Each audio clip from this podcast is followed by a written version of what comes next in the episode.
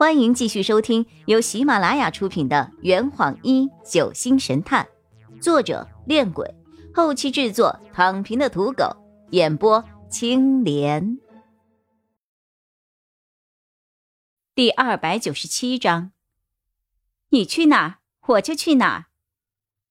马院长二话没说，抓起骰盅，猛烈的摇了起来。片刻后，将骰盅用力的按在了桌上。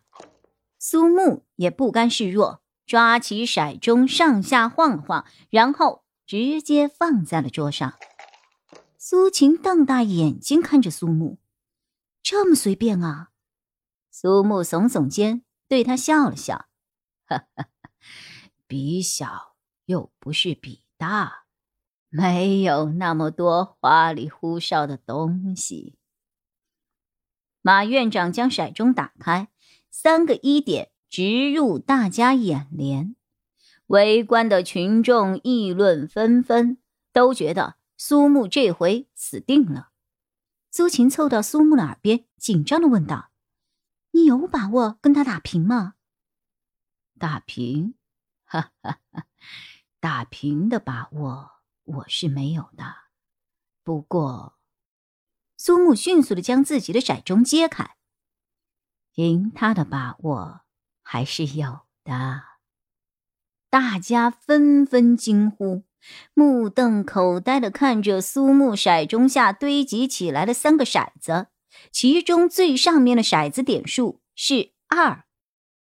马老板瞬间软了下来，脸上是一副吃了翔的表情。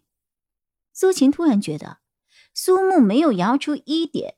已经是给马建留面子了，怎么样，还赌吗？赌！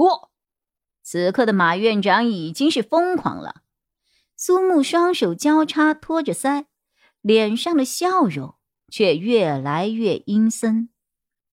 可是我已经有五百一十二万了，你却只有二百五十万，哈哈。你拿什么跟我赌啊？马院长立刻站起身来，瞪着杀风般的双眼。我还有一座精神病院，加上这二百五十万，跟你一局定胜负。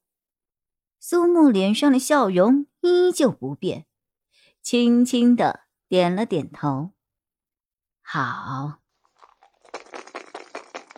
决死局落定。两个人的骰盅同时按在了桌上，这次苏木倒是蓄力蛮久的。为了公平起见，这次由一位围观的无关路人负责开中。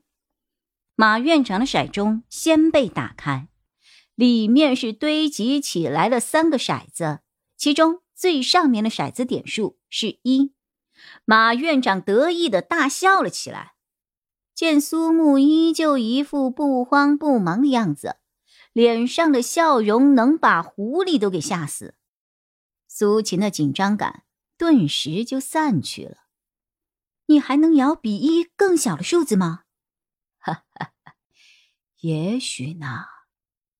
路人将苏木的骰盅打开，里面的六枚骰子全部被苏木摇成了两半，而且。每一半都是切面朝上，总点数为零。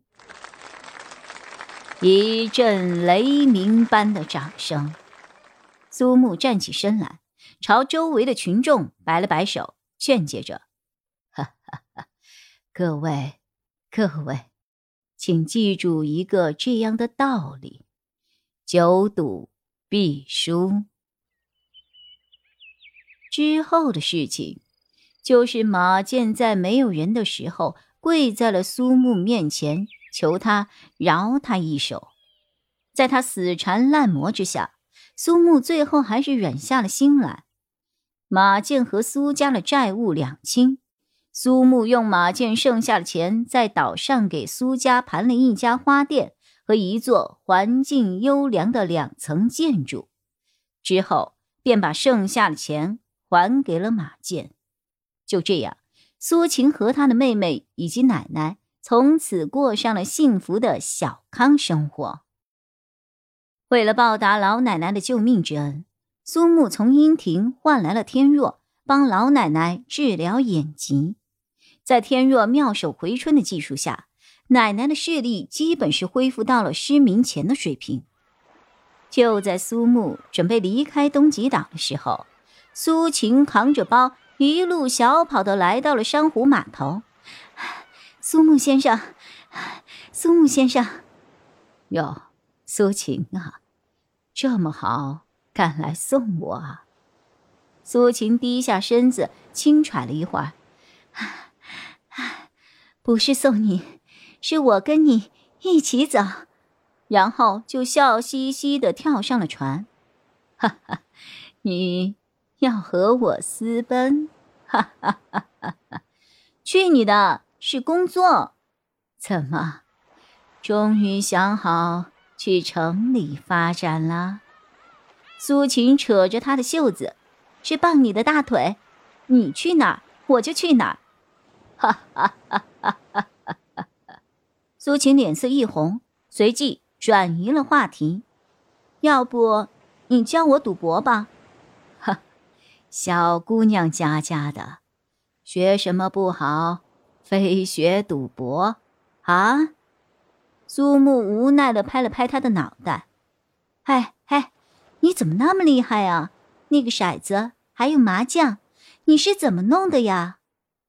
苏木耐心的解释着：“摇骰子纯粹靠手感和技术，至于麻将嘛，哈哈哈。”他凑到苏秦的耳边低声说：“打麻将戴墨镜，不输才怪呢。”哈哈哈哈哈。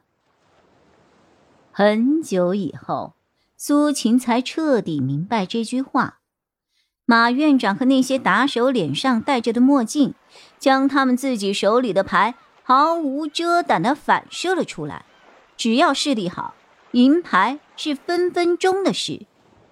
苏晴调侃着：“天珠这家伙比天启还要鸡贼呀！”这坛已经喝完了，呵，你猜出凶手是谁了吗？啊？老板，拿酒来。